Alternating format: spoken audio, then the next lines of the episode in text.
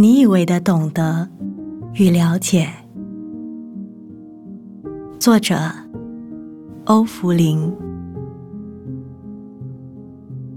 有时候，你听一首歌，这首歌会唤起你很多记忆，你会很感动，很满足。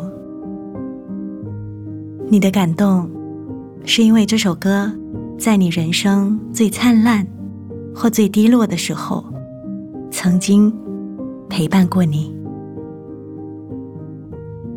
你觉得那个偶像懂你，你觉得他唱出你内心的感觉，你觉得有人了解，而不仅仅是因为一首歌。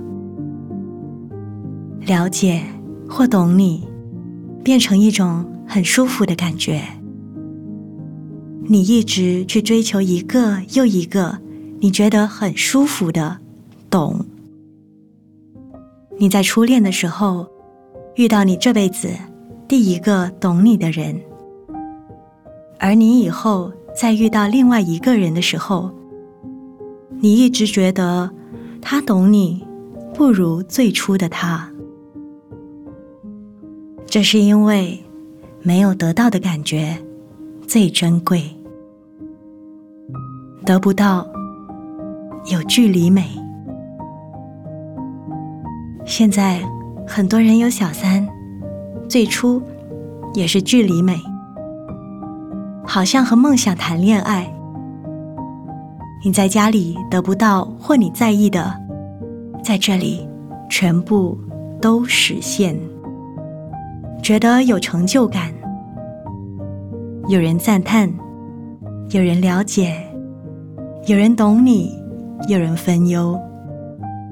慢慢的，你会发现，习惯了就没有什么惊喜。你需要更多不同的梦想，永远变成不容易的事情，所以。曾经懂你的人，为什么忽然间你觉得不再懂你？有时候是因为你更爱自己，觉得不够，你内心有悲伤，你需要另外一种比较不同的感觉，一直在追求一些感觉或激情，都不会有永远的满足。所以，修行人最终要回到内在，看看自己，看到自己拥有的。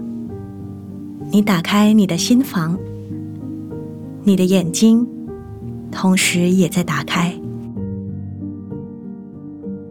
你常要和真实的自己对话，你可以反复的问自己，直到你找到答案。